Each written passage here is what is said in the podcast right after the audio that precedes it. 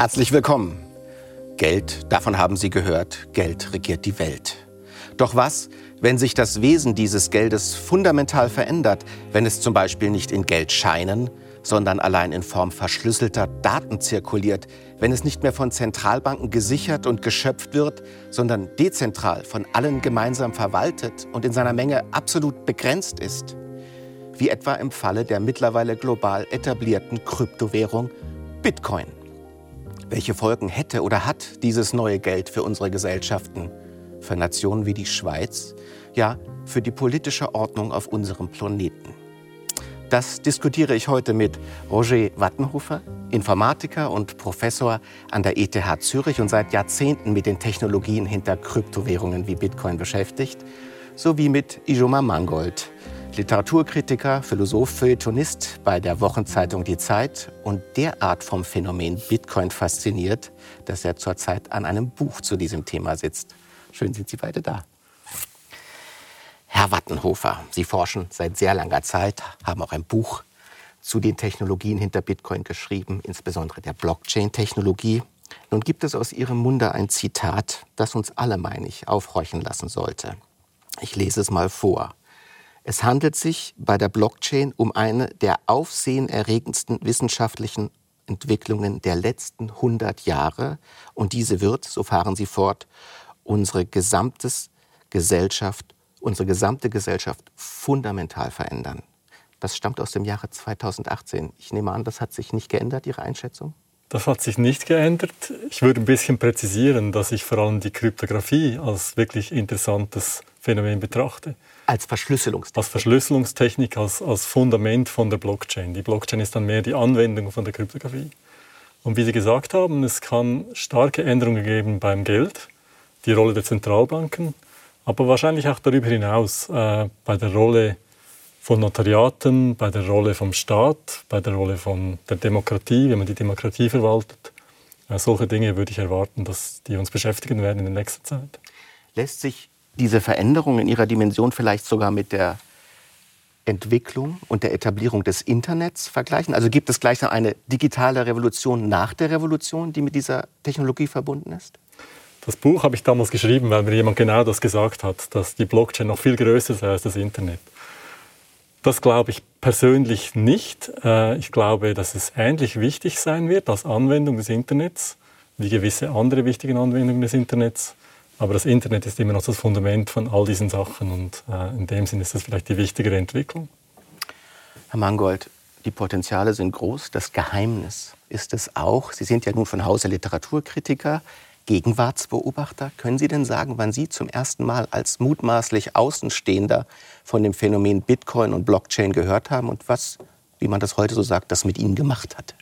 Ja, tatsächlich äh, bin ich ja selber von mir überrascht, dass ich als Ästhet, der sich sonst mit, mit keine Ahnung, Marcel Proust und Goethe beschäftigt, plötzlich fasziniert bin von Technologie. Ich bin wirklich nicht dafür prädestiniert. Aber tatsächlich hat es mich gepackt und typisches Phänomen, es war natürlich ein Pandemiephänomen, als wir nämlich zum ersten Mal zurückgezogen Zeit hatten, uns so Deep Dive-mäßig auf irgendeinen neuen Gegenstand wirklich einzulassen. Und ich weiß, es ist nicht lange her, äh, als ich Feuer gefangen habe, aber dann war es auch um mich geschehen. Es war Januar 2021, ähm, als ich anfing darüber nachzudenken, was meint eigentlich Bitcoin? Das ist eine digital erzeugte Knappheit. Das fand ich jetzt auch wirklich aus der philosophischen Perspektive so erstaunlich. Ich dachte bisher, ähm, Knappheit sei etwas quasi eine Realie in der Welt, ja? Ähm, wie Gold, wir wissen zwar nicht genau, wie viel Gold es gibt, aber wir wissen, es hat eine begrenzte Menge. Und, und, von Bitcoin gibt es mit digitalen Möglichkeiten auch nur eine absolut begrenzte Menge. Und das ist ja genau. etwas, was wir von digitalen Sphären nicht zu denken gewohnt sind.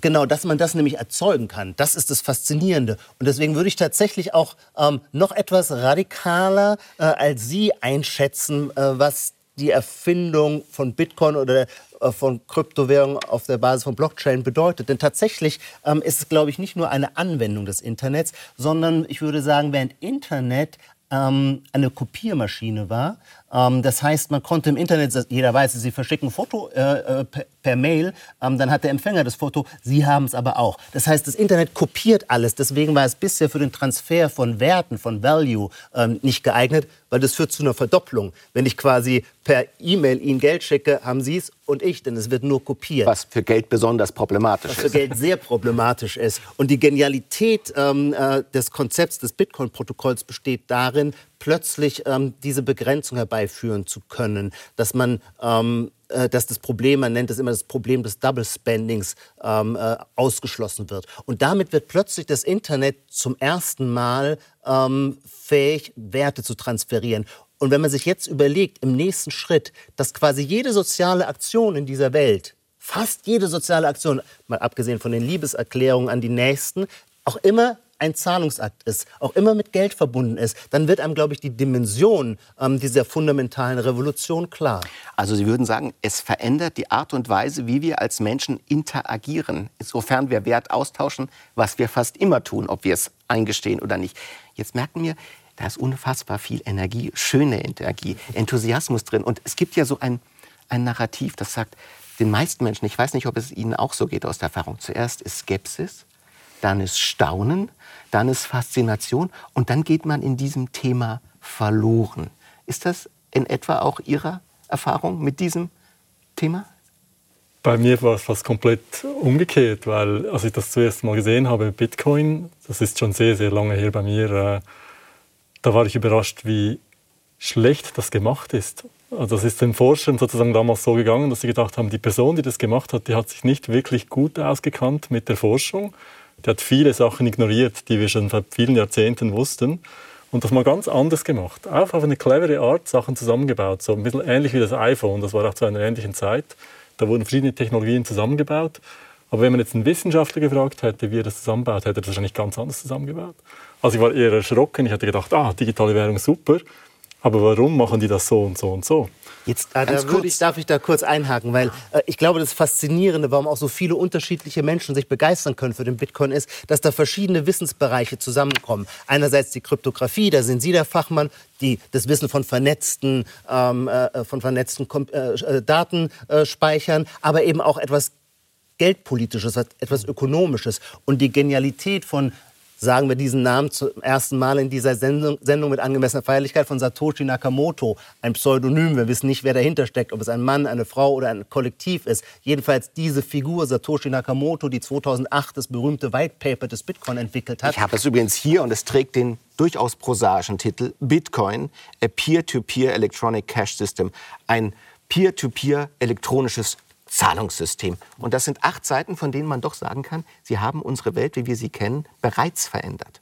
Genau, und die Genialität von Satoshi Nakamoto besteht eben darin, diese drei verschiedenen Bereiche zusammenzuführen. Und dann würde ich sagen, nein, darin ist der Bitcoin absolut genial, denn er reagiert auch auf eine konkrete politische oder währungspolitische Situation. In dem ersten Block, den Satoshi Nakamoto gemeint, äh, gemeint hat, man kann in so einem Block nicht nur die entscheidenden Hashwerte eingeben, sondern quasi wie so ein Herr Hermangold, wir sind schon ganz tief drin in diesem Kaninchenbau und der besonderen sagen, Sprache. Nur der ganz Bitcoin kurz. reagiert auf die Finanzkrise. Das ist so entscheidend zu wissen. Der Bitcoin reagiert auf die Finanzkrise, auf die Tatsache, dass die Zentralbanken mal wieder, nicht zum ersten Mal, mal wieder Wall Street rausgepaukt, der Bailout der Banken betrieben haben.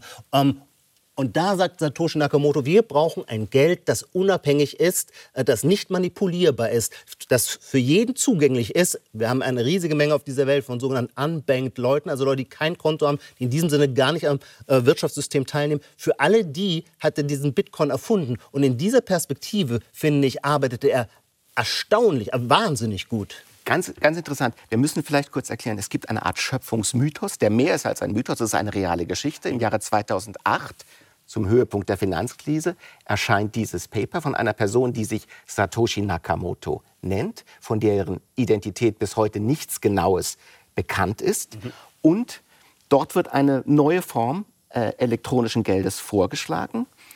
Und heute, äh, etwa 14 Jahre später, werden dort wöchentlich Billionen von Dollar durch dieses Netzwerk transferiert, weitgehend fehlerfrei, wie man meint, höchst sicher äh, und ohne größere Probleme. Was mich jetzt auf eine initiale Frage bringt, bevor wir versuchen, genauer zu verstehen, was da passiert mit der Blockchain.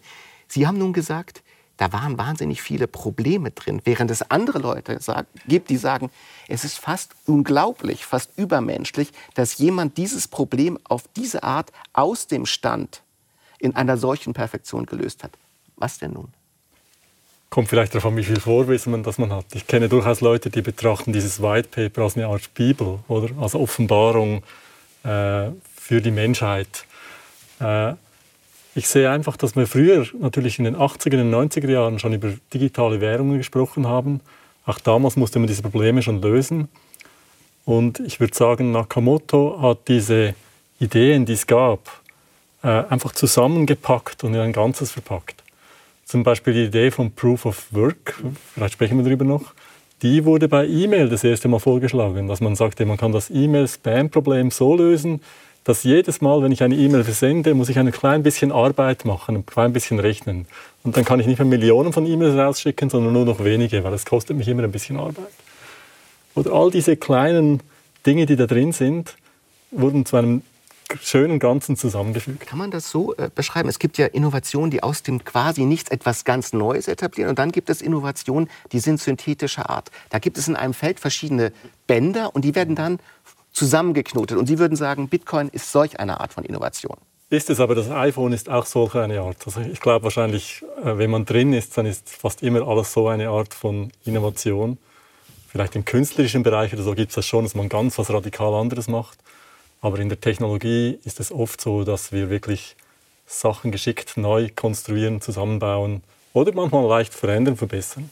Ich stimme Herrn Wartenhofer vollkommen zu. Ähm, Satoshi Nakamoto, aus unterschiedlichen Bereichen greift er bereits entwickelte Gedanken auf und fügt sie zu einem neuen Konzept zusammen. Ich finde das deswegen aber auch besonders wichtig zu betonen, weil man dann historisch versteht, woher das kommt. Das kommt nämlich aus einem Umfeld ähm, der Cypherpunk-Bewegung der späten 80er, frühen 90er Jahre. Eine Bewegung, die, die wir gar nicht hoch genug rühmen können für ihre ähm, frühe Hellsicht. Das heißt, in den 90er Jahren, wo so äh, alte äh, Boomer wie ich noch, noch nicht mal eine E-Mail-Adresse hatten, haben die in ihrem im berühmten Cypherpunk-Manifest bereits vor allem gewarnt, was wir heute haben. Also Stichwort Big Data. Also dass die Durchsichtigkeit und äh, die äh, Privacy aufgelöst wird und von großen Konzernen all unsere Daten gespeichert werden. Und die waren libertäre Anarchisten, die wollten keine Kontrolle, weder Kontrolle durch den Staat noch Kontrolle durch große übermächtige Konzerne. Und dann sagten sie, Zwei Punkte müssen wir technologisch realisieren, um unsere Freiheit zu retten. Das eine ist, wir brauchen ein Internet, wo wir nicht identifizierbar sind.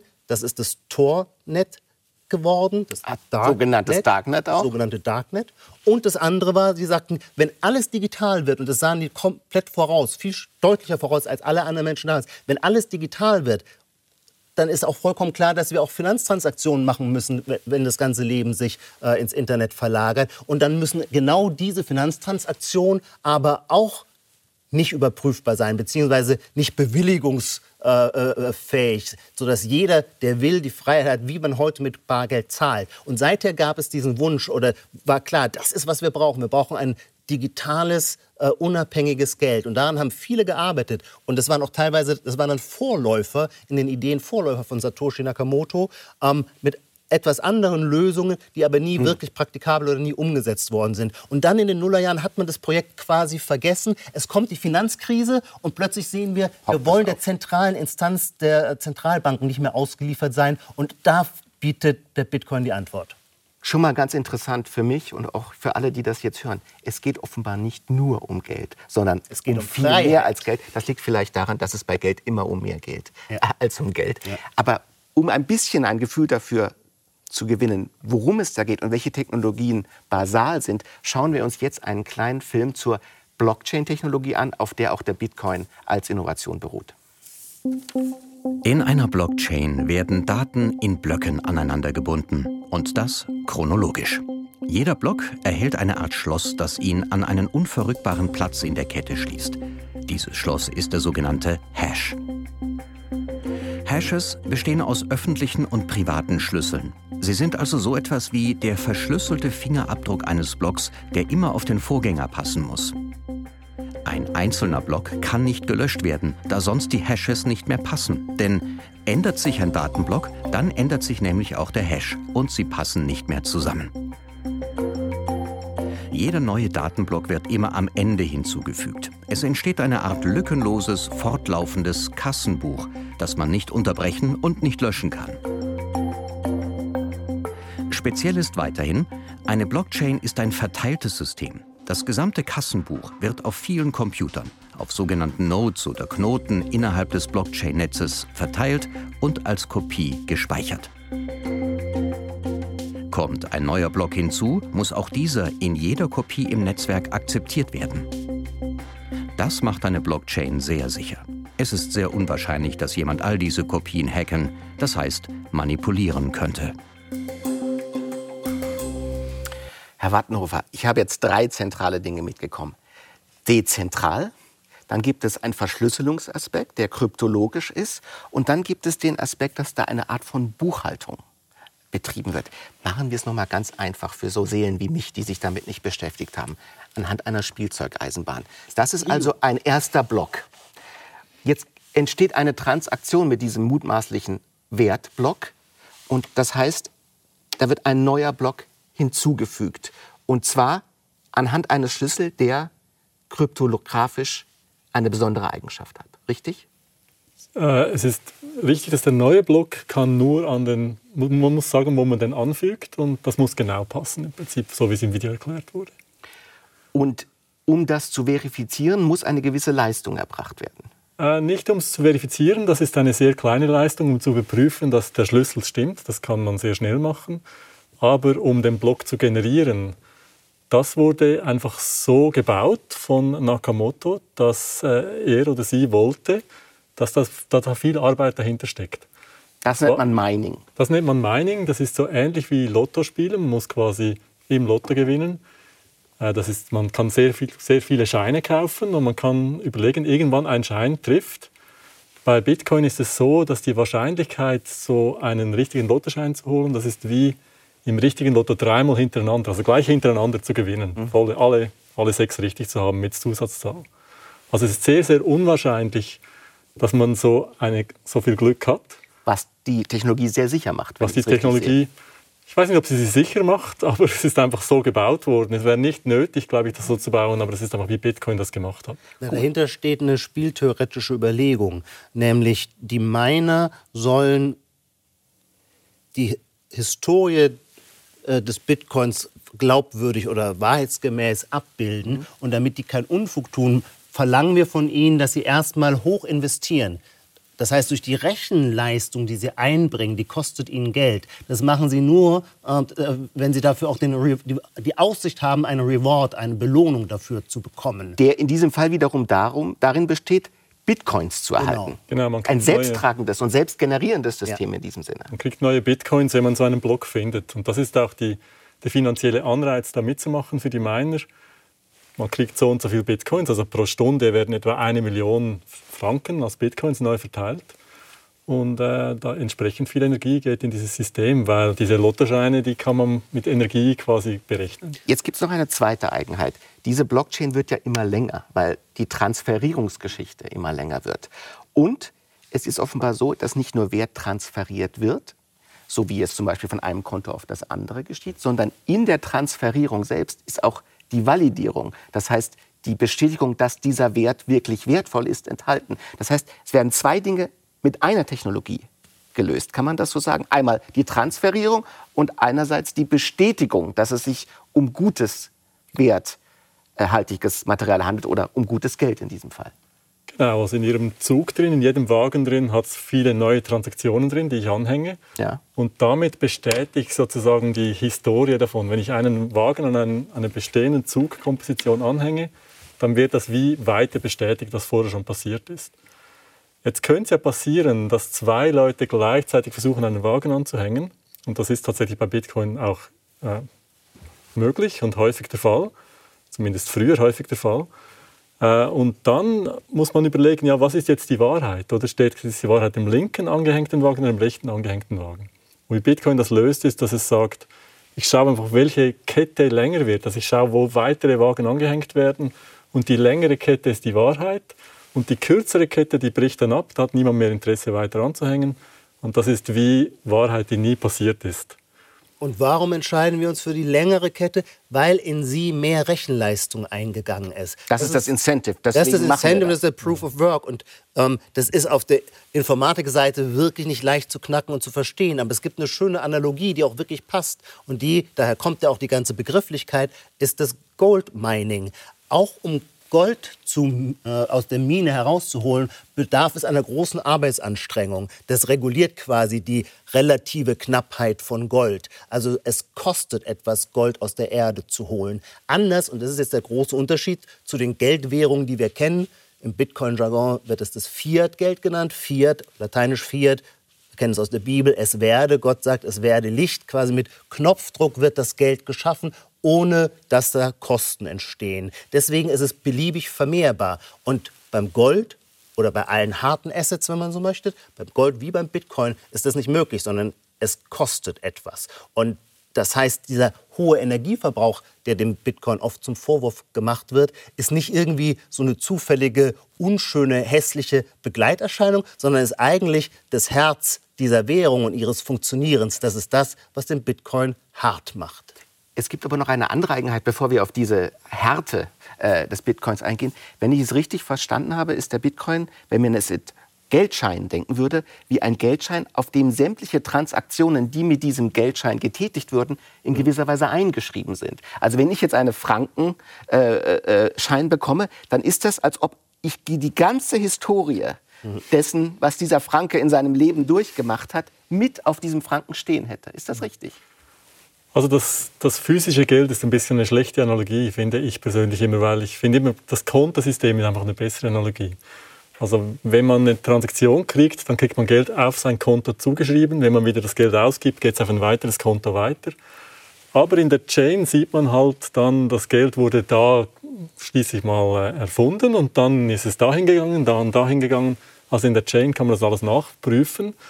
Und darum ist das ein bisschen anders als physisches Geld, glaube ich. Es ist dann wirklich mehr wie Konti, auf die man einfach sehen kann, die alle anschauen kann. Aber ich finde Ihren Vergleich trotzdem interessant, nämlich unter dem anderen Aspekt, der oft für schlechte Publicity beim Bitcoin sorgt, nämlich dass es Geld für Kriminelle sei. Und da würde ich sagen, naja, wenn ich ein Verbrecher bin, würde ich aber lieber äh, mich Cash bezahlen lassen, weil es da in der Tat keine Rückverfolgbarkeit gibt, mhm. während beim Bitcoin sämtliche Transaktionen rekonstruierbar sind. Der ganze Bitcoin ist transparent für jeden. Jeder kann seit 2009 jede Transaktion nachprüfen. Und deswegen sind auch sehr viele Fälle, wir hatten jetzt gerade den, letzten, den Hack von 2016 bei der äh, Bitcoin Exchange äh, Bitifex, glaube ich, heißt sie.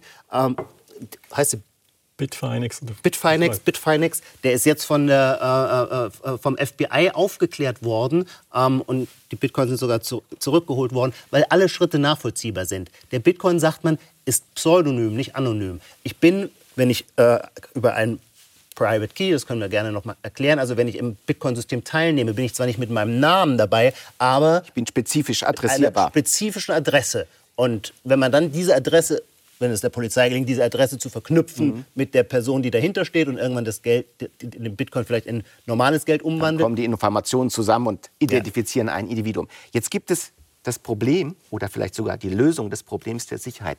Hier scheint die Idee des dezentralen Netzwerkes entscheidend zu sein. Es ist ja offenbar so, diese Validierung der einzelnen Blöcke, die wird nicht von einer Zentralinstanz vorgenommen, sondern von allen, die an diesem System partizipieren. Erstmal die Frage, wie viele sind das im Moment? Mhm. Als Computer gedacht, so als Orte. Und warum wird es dadurch sicherer?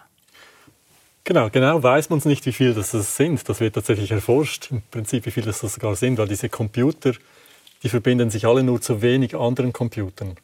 Aber man rechnet, dass es etwa vielleicht 100.000 Computer auf der ganzen Welt sind, die im Prinzip alle eine Kopie dieser Blockchain haben.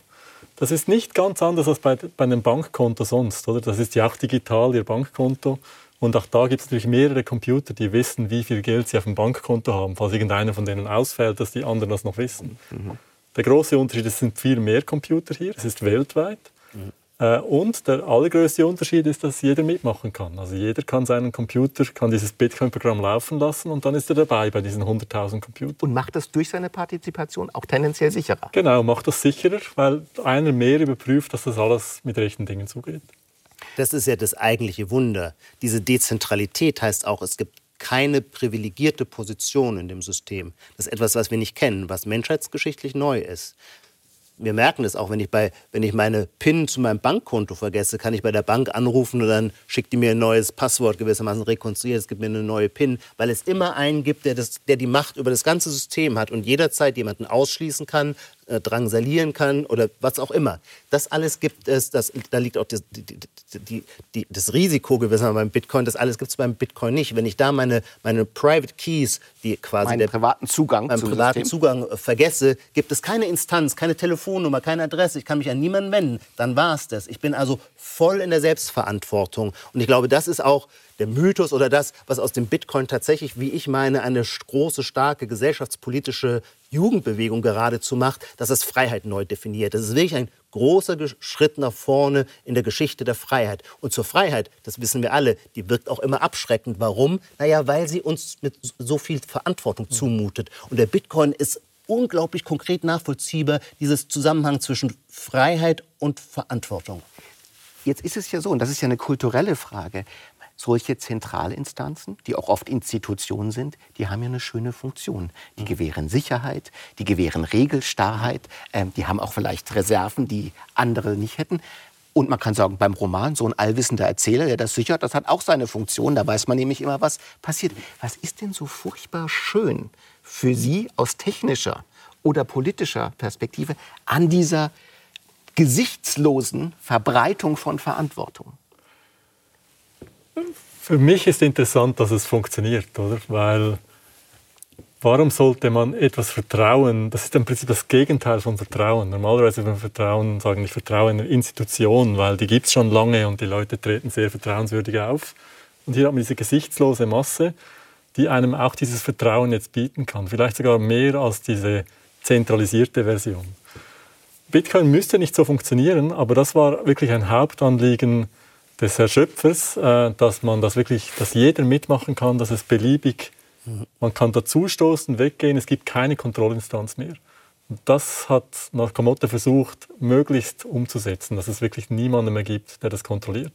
Und es hat dann ja auch stark emanzipative Züge, weil man beispielsweise, um ein Bankkonto eröffnen zu dürfen, äh, gewisse Voraussetzungen erfüllen muss, während die Teilnahmevoraussetzung an diesem Wert Netzwerk eigentlich nur ein Smartphone ist oder sogar noch ein Nokia-Phone von früher, das die Rechenleistung bringen würde. Das heißt, viele Menschen auf der ganzen Welt könnten Zugang zu diesem Werttransferierungssystem bekommen, mhm. den sie jetzt nicht haben. Es sind sogar Milliarden Menschen potenziell. Absolut, da müssen wir uns auch manchmal aus unserer westlichen Perspektive herausbegeben, die wir natürlich in einer Form der finanziellen Privilegiertheit leben, weil für uns ein Bankkonto etwas Selbstverständliches ist. Und wenn wir dann einem Land angehören, das zum SWIFT-System gehört, dann ist es uns auch in der Lage, äh, unserer, unserer Tochter nach äh, Amerika die Studiengebühren zu überweisen. Das gilt aber für etwa zwei Milliarden Menschen auf dieser Welt nicht. Äh, die sind unbanked. Und für die ist der Zugang, äh, wie Sie es gerade sagten, über ein Nokia-System zum Bitcoin-System sehr viel leichter. Und sie sind auch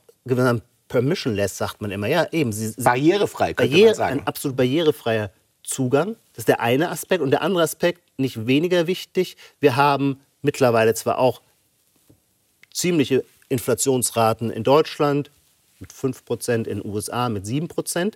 Ähm, der Bitcoin ist ein von der Idee her, also langfristig deflationäres Geld. Ähm, das heißt, er ist ein guter Hedge, eine gute Absicherung gegen inflationäre Tendenzen. Wir Inflation haben auf dieser bedeutet, Welt aber nur ganz kurz erklärt, ja.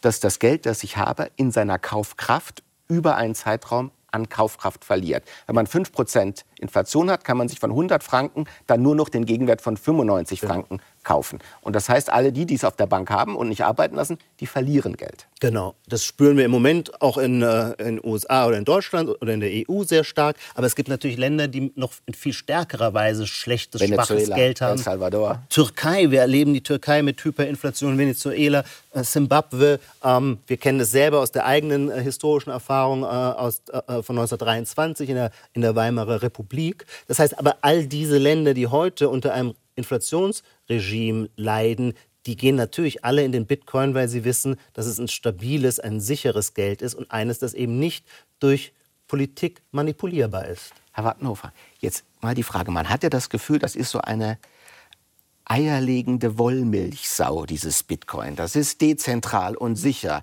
Es ist anonym und absolut vertrauensvoll. Es ist im Wert eher wachsend als fallend. Jetzt gibt es doch da einige dunkle Seiten. Es gibt das Darknet, es gibt die Geldwäsche, das sind alles Phänomene, die damit verbunden sind. Aber ist es denn wirklich so sicher, wie man sagt, geradezu unknackbar? Oder wo würden Sie sagen, da gibt es wirkliche Schwächen, über die man sprechen muss? Von der Kryptographie her habe ich weniger Angst, dann eher wieder von der persönlichen Seite. Äh, natürlich, wenn man selbst dieses Bankkonto besitzt, selbst aufsetzen kann, selbst verwaltet, dann ist man selbst auch schuld, wenn es einem gestohlen wird. Und man muss natürlich diesen Schlüssel, mit dem man Zugriff hat auf dieses Bankkonto, auch selbst bewachen. Und das ist etwas, was vielleicht nicht jedem liegt, oder? Es gibt diese bekannten Fälle von Harddisk äh, verloren. Ein Assistenten von Ihnen hat es leider besonders hart erwischt, wenn ich das kurz erzählen darf. Das, ja. Der hatte Bitcoin auf seinem Computer nicht ausreichend geschützt. Der Gegenwert war 300 Millionen Franken, wenn ich es richtig sehe. Man wusste das wohl in der Szene und hat diesen Computer attackiert, die Bitcoin weggezogen und das Geld war perdu. Genau, die haben dieses diesen Schlüssel gefunden auf dem Computer und haben dann eine Transaktion gemacht, wie er es auch hätte machen können. Wenn man den Schlüssel hat, kann man das Geld wegtransferieren. Genau das haben die gemacht äh, und das Geld war weg. Äh, damals war es nicht so viel wert, das ist der heutige Wert. Äh, damals war es eher ja, vielleicht 100.000 Franken wert. Hm. Das war Ihr erster Doktorand, richtig? Das war mein erster Doktorand auf diesem Thema. Das war vielleicht sogar der erste Doktorand weltweit auf diesem Thema. Damals haben wir das gesehen und gedacht, das könnte spannend sein. Ich war nicht mal super überzeugt am Anfang, ob das wirklich ein Thema wird für die Zukunft, dass er mir das gezeigt hat, weil er war einer der ersten Bitcoin-Miner.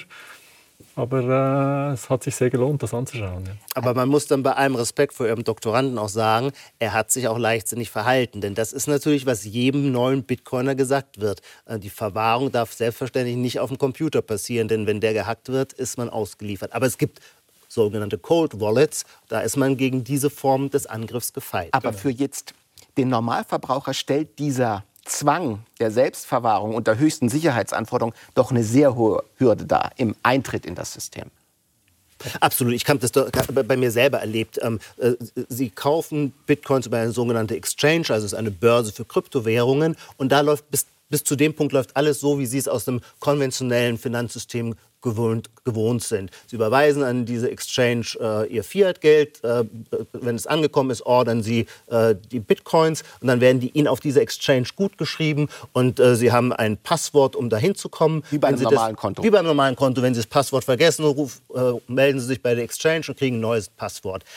Es ist allerdings so, dass Ihre Bitcoins, solange sie bei der Exchange liegen, nicht wirklich zumindest im echten Sinne der Bitcoin-Ideologie, nicht wirklich ihre Bitcoins sind. Sie verfügen nicht in in eigenständiger Weise darüber. Das tun sie erst, wenn sie diese Bitcoins von der Exchange runterziehen, eben auf ein sogenanntes Cold Wallet. Das ist einfach wie ein USB-Stick. Eine Hardware-Platte, die man rauszieht und dann hat man die aus, weg vom Computer. Dann hat man die weg vom Computer und damit ist man auch gesichert, falls die Exchange je gehackt wird, kann nichts passieren. Man, man ist äh, die Bitcoins sind jetzt in der eigenen Verantwortung. Diesen Schritt zu machen, der technologisch nicht so wahnsinnig schwierig ist, aber psychologisch ein wirklich heraus fordert. Und ein ganzes Jahr, ich überweise jetzt immer so kleine Bruchteile, wenige Satoshis, weil ich Angst habe, wenn ich einen Fehler mache und schicke die an eine falsche Adresse, dann wären die weg und so weiter. Ich will sagen, obwohl ich so begeistert von Bitcoin rede, habe auch ich äh, feuchte Handinnenflächen jedes Mal, äh, äh, wenn ich versuche, Satoshis von der Exchange auf meine Cold Wallet wie, zu ziehen. Wie er sagt im Prinzip, oder solange man irgendwo anrufen kann und sagen kann, was ist denn bitte mein Passwort, gehört einem das Geld nicht wirklich, mhm. oder?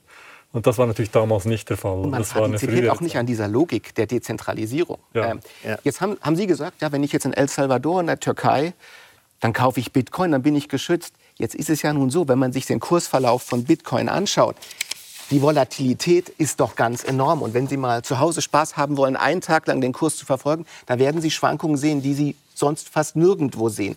Das heißt, zu sagen, dass das in irgendeiner Form eine risikolose Wertanlage wäre, das wäre ja nun wirklich unverantwortlich. Ja, sehe ich auch so. Ich würde vielen Leuten eher abraten davon. Aber wenn man Freude daran hat, wie Herr Mangold, dann natürlich zuraten, klar, warum nicht? Das ist eine alternative Anlageform oder im Prinzip kriegt man einen Blick in die Zukunft auf diese Art und Weise. Äh, aber jetzt jemandem das zu empfehlen, der digital so ein bisschen auf Kriegsfuß ist, das würde ich lieber nicht machen. Nein, man sollte halt generell keine Invest Investmentempfehlungen geben, weil ein Investment ist etwas, was man für sich selber entscheiden muss. Nur dann kann man dahinter stehen. Denn Sie müssen bei jedem Investment, nicht nur bei Bitcoins, ist die Gefahr, dass Sie Ihre Investition verlieren, zwingend gegeben. Sonst gäbe es keine Rendite. Rendite ist die Belohnung für das Risiko, Ihr eingesetztes Kapital zu verlieren. Nun gibt es, völlig richtig, volatilere und weniger volatile Anlageformen. Und der Bitcoin ist schon eine ganz ordentliche Achterbahnfahrt. Aber, Aber schauen wir uns diese Achterbahnfahrt mal genauer an. Weil einerseits kann man sagen, das ist eine Achterbahnfahrt. Andererseits ist es aber auch eine Seilbahn. Weil wenn man eine gerade durchzieht, hat es sich in den letzten sechs Jahren verdreißigfacht im Wert. Es ist nur eine Frage der zeitlichen Perspektivierung. Und das heißt übersetzt ins, ins Investieren Ihres Anlagehorizontes. Man könnte auch sagen, Volatilität is your friend.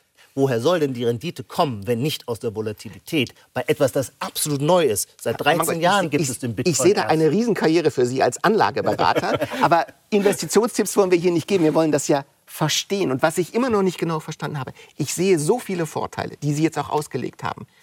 Es muss doch etwas daran geben, das in gewisser Weise an sich problematisch ist. Sonst würde man sagen, ja, warum stellt die Welt denn nicht auf Bitcoin über, um? Das wäre doch dann für alle besser.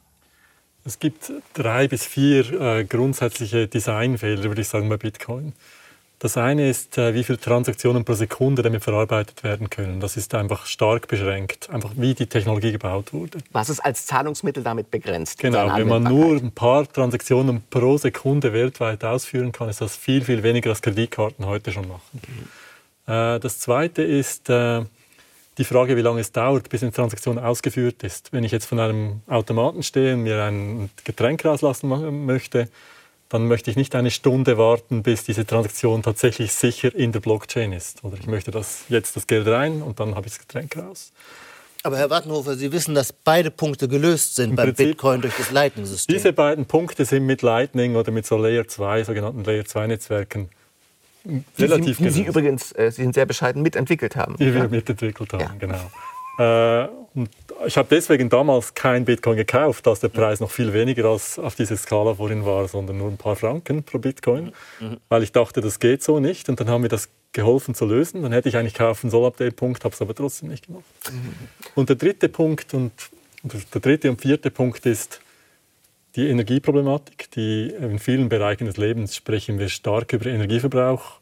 Und deswegen darf man auch hier darüber sprechen. Das ist einfach ein riesiger. Um die Relation zu nennen, die Bitcoin-Mining Energie, der Bitcoin-Mining-Energieverbrauch entspricht derzeit etwa dem Energieverbrauch von den Niederlanden oder von der Ukraine. Mhm. 0,5 Prozent des weltweiten Energieverbrauchs, was ja schon erheblich klingt und obwohl auch ist. Was erheblich klingt, was fast 100 Prozent fürs Mining äh, da ist und nicht für die eigentlichen anderen Sachen. Jetzt könnte man sich sagen, das Mining könnte man vielleicht umstellen, oder statt dass man diese Zugwaggons berechnet mit komplizierten Kryptotricks, könnte man ja einfach sagen, äh, das ist unsere Blockchain, wir hängen Reihe herum einen Wagen an, oder jeder von uns darf mal einen Wagen anhängen.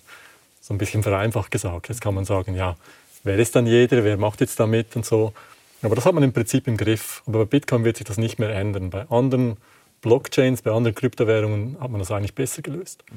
Und das ist vielleicht das vierte und letzte Problem für Bitcoin, dass Bitcoin einfach sehr schwierig zu reformieren ist. Das ist wie die, man so will, die katholische Kirche unter den Religionen und den Kryptowährungen. Aber basisdemokratisch verwaltet.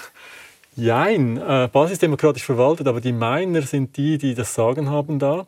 Wenn man eine Änderung äh, durchkriegen möchte, muss man den Willen der Miner anschauen und die Miner werden das Mining nicht wegnehmen. Das, das klingt schon im Namen so. Weil das die Macht ist, die weil, sie haben. Weil das die Macht ist und auch das Geld, was sie verdienen. Sie haben Investitionen getätigt, sie möchten diese Investitionen äh, natürlich äh, Gewinn abwerfen sehen.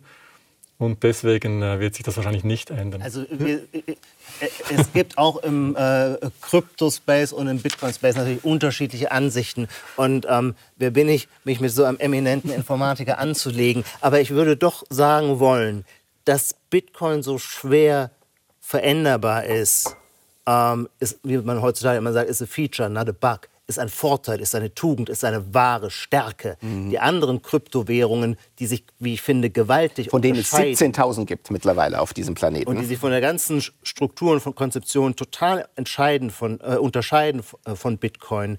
Ähm, die haben diese Schwerfälligkeit nicht. Aber die Schwerfälligkeit ist die Sicherheit von Bitcoin. Die Schwerfälligkeit ist die Verlässlichkeit. Wir wissen, dieses Bitcoin-Protokoll ist nicht änderbar. Ähm, bei Ethereum gibt es eine andere Ethereum, Kryptowährung, ja, da gibt es die, die Ethereum Foundation, von der man weiß, dass sie einen größeren Teil an Coins hat. Die Leute, die, die machen, werden künftig umsteigen auf Proof of Stake. Das verbraucht weniger Energie, hat aber damit auch nicht mehr die gleichen, äh, das gleiche hohe Maß an Dezentralität. Also es ist immer so ein, ein Trade-off zwischen Skalierbarkeit auf der einen Seite äh, und ähm, Dezentralität auf der anderen. Und wir Bitcoiner Basisdemokraten und Anarchisten, die wir sind. Wir glauben absolut an Dezentralität als den höchsten Wert. Aber wenn ich, und das ist ja sozial doch interessant, Herrn Wattenhofer richtig verstanden habe, gibt es doch eine eigene Priesterkaste innerhalb dieser Kirche, die doch ein bisschen mehr Macht hat als die anderen. Kann man darüber diskutieren, ob das die Miner sind oder nicht eher die Notes. Und die Notes meinen nicht und haben andere Interessen. Mhm. Übrigens, wollen wir von Priesterkasten sprechen, das ist ja nun als Soziotop, als Milieu der Bitcoiner absolut männlich dominiert. Meistens Menschen, die stark innerhalb dieser Technologie schon Vorkenntnisse haben. Da kann man sagen, da wird Wissen und vielleicht sogar Geschlecht auch zu einem Machtfaktor, nämlich zu einem finanziellen Machtfaktor. Das kennen Sie ja vielleicht auch wahrscheinlich aus Ihrem Studiengang. Ist das denn wirklich immer noch so, dass das ein rein, ein vorrangig männlich dominiertes Gebiet ist? In Europa oder im Westen ja. Äh, weltweit ist das nicht so klar, äh, dass das so stark männlich dominiert ist. Ich würde sagen, das ist jetzt für die Informatik gesprochen, für Bitcoin gesprochen ist wahrscheinlich noch ein bisschen schlimmer, äh, noch ein bisschen männlicher dominiert. Mhm. ich weiß nicht, was die Männer da anzieht an, an dieses Thema. diesem Thema Irgendwelche Ideen des Kulturbeobachters? Nee, ich bedauere das auch. Ähm, Generell ist es aber so, dass äh, bei allen finanziellen Fragen und äh, äh Frauen weniger engagiert sind als Männer. Das, äh, äh, dort, wo es um reines Investieren geht, ist es ja genauso. Deswegen würde ich auch sagen, es stimmt, Bitcoin ist extrem männlich dominiert. Aber was nicht ganz stimmt, wenn, äh, wenn Sie haben gerade gesagt, so Leute, die sich für Technologie oder Informatik interessieren. Der Bitcoin hat einfach diese vielen Aspekte, die technologische, ähm, äh, die spieltheoretische, die ökonomische, die philosophische, die metaphysische, wirklich auch die metaphysische. Und jeder findet einen anderen Zugang, und zwar je nachdem, wo er herkommt. Wenn ich komme vielleicht eher von meinen äh, Interessen eher von der äh, äh, Geldtheorie her. Das hat mich immer schon fasziniert. Das ist mein Zugang. Dann stelle ich aber fest, es bringt nichts, sich nur mit Geldtheorie zu befassen, sondern ich muss auch so schwer es mir fällt, mich irgendwie versuchen, in Kryptographie einzudenken. Und diesen, diesen äh, Erkenntnisprozess machen alle Bitcoiner durch. Sie, müssen, sie sind konfrontiert mit Wissensgebieten, in denen sie sich eigentlich nicht auskennen und die sie sich erstmal so drauf schaffen müssen. Das wäre ja kulturell schön, wenn man sagt, was immer ihr von Bitcoin haltet, die Beschäftigung damit gibt euch in gewisser Weise Einsicht in den Maschinenraum unserer Gesellschaft, und zwar unserer zukünftigen Gesellschaft. Auf jeden Fall. Zum Beispiel Kryptographie verwenden wir ja seit vielen Jahren schon äh, täglich, wenn wir im Internet surfen. Mhm. Das ist äh, total üblich. Und äh, die Leute benutzen das einfach und interessieren sich nicht dafür. Dieses Bitcoin-Problem, dass man das Geld doppelt ausgeben kann, mhm. das hat die Leute wirklich fasziniert, würde ich sagen. Da, da, damals musste ich allen Leuten erklären, dass das Wesen mal aufkam. Was, wie geht das überhaupt, dass ich eben nicht nur eine E-Mail mit Geld schicke und dann haben wir es beide? Mhm. Wie, wie kann man das technologisch lösen? Und das ist etwas, was sehr sichtbar ist für alle. Und darum, glaube ich, haben, sie, haben sich viele Leute dann wie Herr Mangold dann in die Kryptographie eingelesen, weil sie gedacht haben, oh, vielleicht gibt es da was sehr Spannendes, was ich wissen sollte. Erst seit ich mich mit dem Bitcoin beschäftige, ist mir klar, warum ich bei meinem E-Mail-Passwort tatsächlich äh, ein bisschen raffinierter sein sollte, als ich es bisher war. Sensibilisierung für Aspekte, die so gar nicht auf der Hand liegen. Ja. Jetzt gibt es noch einen Punkt bei Bitcoin, der mir doch entscheidend scheint. Die absolute Anzahl von zu existierenden Bitcoins ist begrenzt. Sie wird 21 Millionen betragen. Die letzte Ausschüttung oder Generierbarkeit von neuen Coins liegt im Jahr 2124 äh, etwa. Und das ist ja nun anders als jedes andere werthaltige Material, von dem wir auf dieser Welt wissen. Es ist eine absolute, in ihrer Menge detailliert bestimmbare Form von digitaler Knappheit.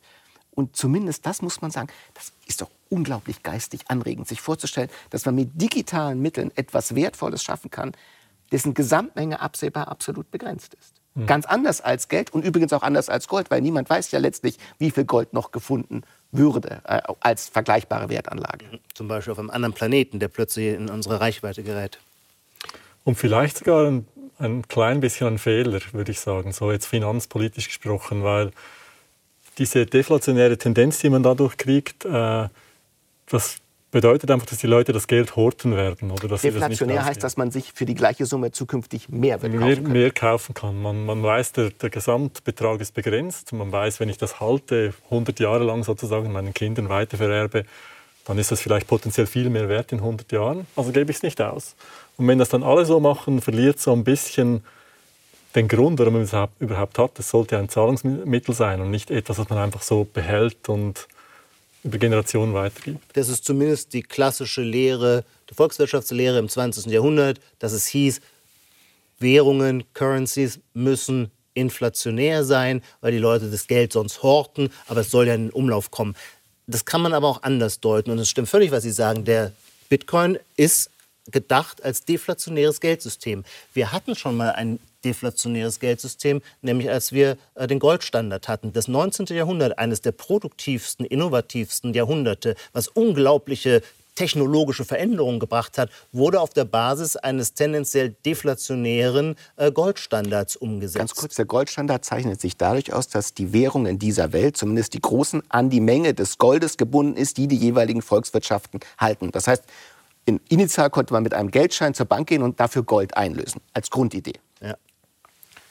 Will sagen, äh, dieses eben auch viel stärker deflationäre Regiment einer Goldbindung hat das 19. Jahrhundert nicht daran gehindert, ein extrem produktives Jahrhundert gewesen zu sein. Man könnte auch sagen, heute ist Geld billig, ist das eigentlich ein Vorteil? Nee, weil es macht Investoren dumm billiges Geld wird einfach rausgehauen. Wir sehen das. Die Wall Street holt sich das billige Geld von der Zentralbank und kauft, und, und, und kauft meinetwegen davon, leiht es, leiht es irgendwelchen äh, großen Unternehmen, die davon ihre eigenen Aktien zurückkaufen. Und dadurch haben wir diese Aufblähung des gesamten äh, äh finanzialisierten Sektors, den wir nicht wollen. Der, der auch für sehr, auch denen nutzt, die schon Geld haben. Äh, der ja auch hohe Ungleichheiten nicht nur perpetuiert, sondern weiter steigert. hat. Und deswegen ist die die, die, die, die, Vorstellung, die Bitcoiner mit einem deflationären Geldregiment verbinden, auch eine von höherer Gerechtigkeit und Gleichheit. Das ist ein ganz interessanter Punkt, weil in der Öffentlichkeit wird es oft falsch gesehen. In der Öffentlichkeit, die sich noch kaum damit auseinandergesetzt hat, werden Bitcoiner immer gerne in Verbindung gebracht zu Zockern, denen es nur darum geht, den nächsten Lambo, den nächsten Lamborghini zu kaufen. Die Jungs mit der Goldkette. Die Jungs mit der Gold. Meine Erfahrung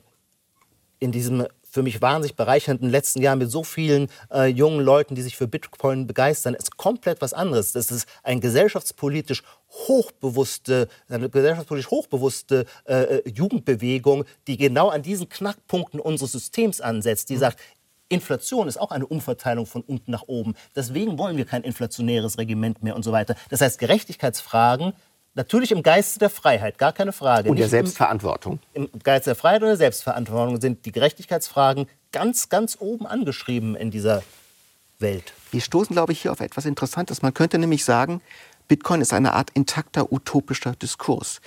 Das Geld zu verändern hieße, die Welt zu verändern. Und jetzt gibt es ja diesen schönen Song von John Lennon, Imagine. Stellen wir uns mal eine Welt vor, in der Bitcoin die Grundwährung dieses Planeten wäre. Herr Wattenhofer, äh, auf dieser Welt gäbe es keine Zentralbanken mehr, keine Banken mehr und keine Wertschöpfung mehr aus dem Nichts. Das heißt keine Inflation im uns bekannten Sinne. Richtig? Zentralbanken, ja, die gäbe es nicht mehr. Äh, ich würde sagen, Publikumsbanken ist nicht so klar. Ich würde vermuten, die gibt es trotzdem noch. Zum Beispiel jemand, den man anrufen kann, wenn man das Passwort vergessen hat. Äh, ich glaube, die größere Umwälzung ist wirklich eher dann auf der gesellschaftspolitischen, nicht monetären Seite, sondern auf der, was, was bedeutet Demokratie, was bedeutet es, eine Stimme abzugeben. All das kann man auch in einer Blockchain speichern. Und ich glaube, da sehe ich fast einen größeren, größere Möglichkeit. Also das heißt, wenn jetzt Volksabstimmung in der Schweiz ist, dann wird das demnächst, vielleicht in 20 Jahren, eine Blockchain-Abstimmung sein und äh, Kinder werden ihre Eltern fragen, wie war denn das, warum seid ihr da hingegangen? So? Ich, ich würde hoffen, dass es in diese Richtung geht. Vielleicht ist es nicht das Hauptproblem der Schweiz, aber man kann sich schon fragen, oder man möchte wissen, als, äh, als in einer Demokratie möchte man wissen, wurde meine Stimme gezählt, wurden nicht Stimmen gezählt die gar, von Leuten, die gar nicht existieren. Und die Blockchain würde uns da Möglichkeiten geben, das zu prüfen. Es ist so, dass in der Schweiz bei Wahlen zum Teil ein Viertel der Stimmzettel ungültig ist. Und ich zum Beispiel frage mich immer, ja, ist meiner ungültig und habe viele Möglichkeiten, da Sachen zu streichen oder Namen dazuzufügen. Also ich vermute, dass viele Leute da kleine Fehler machen und dann wird der ganze Wahlzettel ungültig.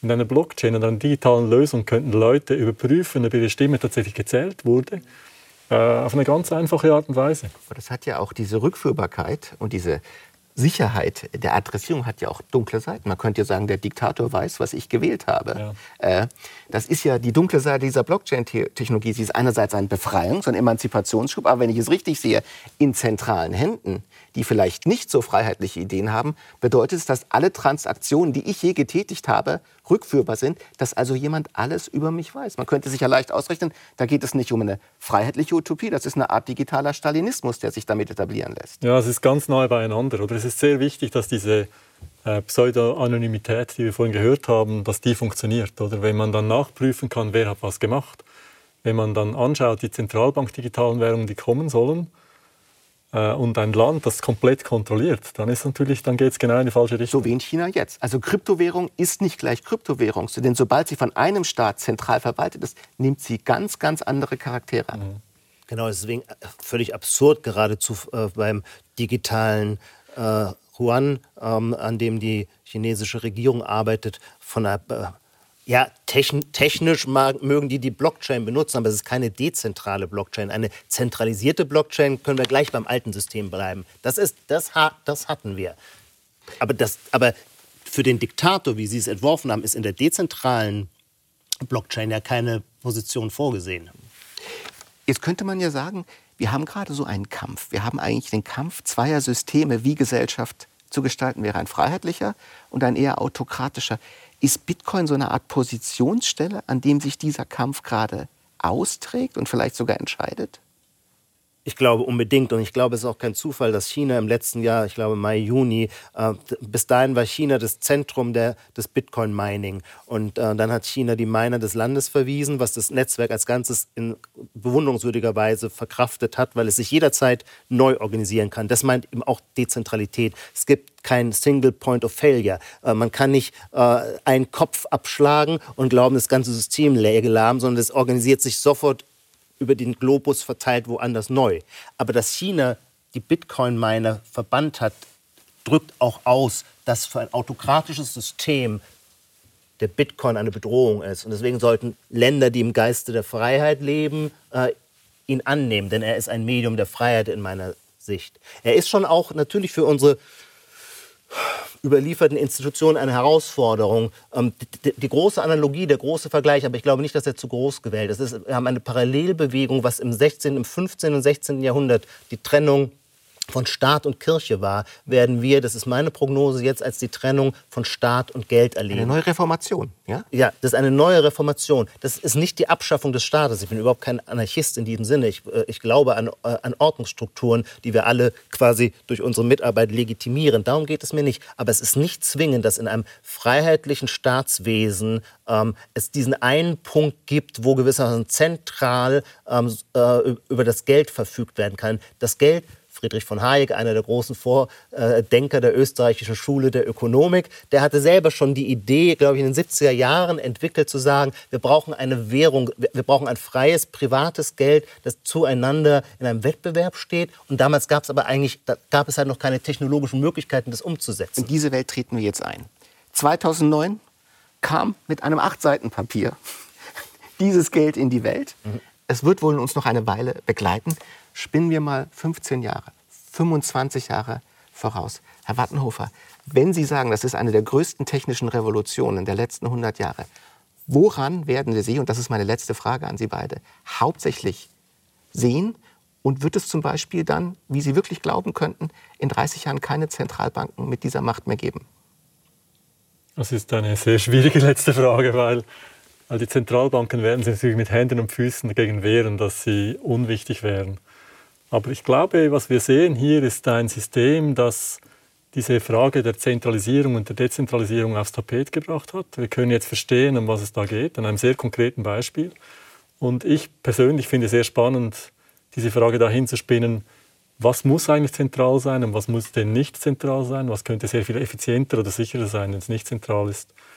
Und ich glaube schon, dass es in 30 Jahren noch da sein wird. Aber ich wüsste jetzt nicht, ob es viel stärker ist, komplett das Monopol hat über das Geldsystem oder so wie heute oder vielleicht noch weniger wichtig ist. der Philosoph und Literaturkritiker. Eine ganz kurze Utopie in fünf Sätzen. Bitcoin-Welt, wie Sie sie sehen. Naja, die, die, die, die Utopie der Bitcoiner lautet immer, äh, das stärkste, das härteste Geld setzt sich durch. So war das auch früher in der Konkurrenz zwischen Gold und Silber.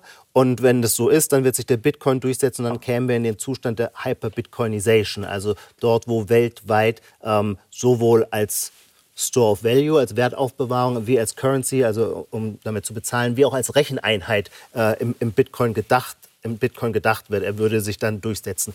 Das ist aber, ich bin kein Utopiker. Ähm, ich hab, äh, bin ein, eigentlich ein liberaler Skeptiker. Das heißt, ich glaube an Pluralismus und auch an Wettbewerb. Ähm, ich bin absolut überzeugt, äh, dass der Bitcoin nicht mehr wegzudenken ist und dass er immer größer wird und eine größere Rolle spielen wird. Es wird aber, könnte ich mir vorstellen, durchaus andere konkurrierende Systeme geben. Und konkurrierende Systeme ist etwas, was ich sehr schätze. Das ist ein Prinzip von Checks and Balances. Dann kann jeder zeigen, wie leistungsstark gewissermaßen sein Coin ist und der Bessere kann sich dann für jede, die jeweilige Funktionalität durchsetzen. Also, wir sind ja alle, und das wissen wir doch, Narren der Zukunft. Was sie bringen wird, wissen wir nicht. Aber vielleicht können wir in 20 Jahren noch mal dieses Gespräch anschauen und sehen, wie wir gelegen haben. Auf jeden Fall vielen Dank für Ihre Einsichten und für Ihre schöne Bitcoin-Energie.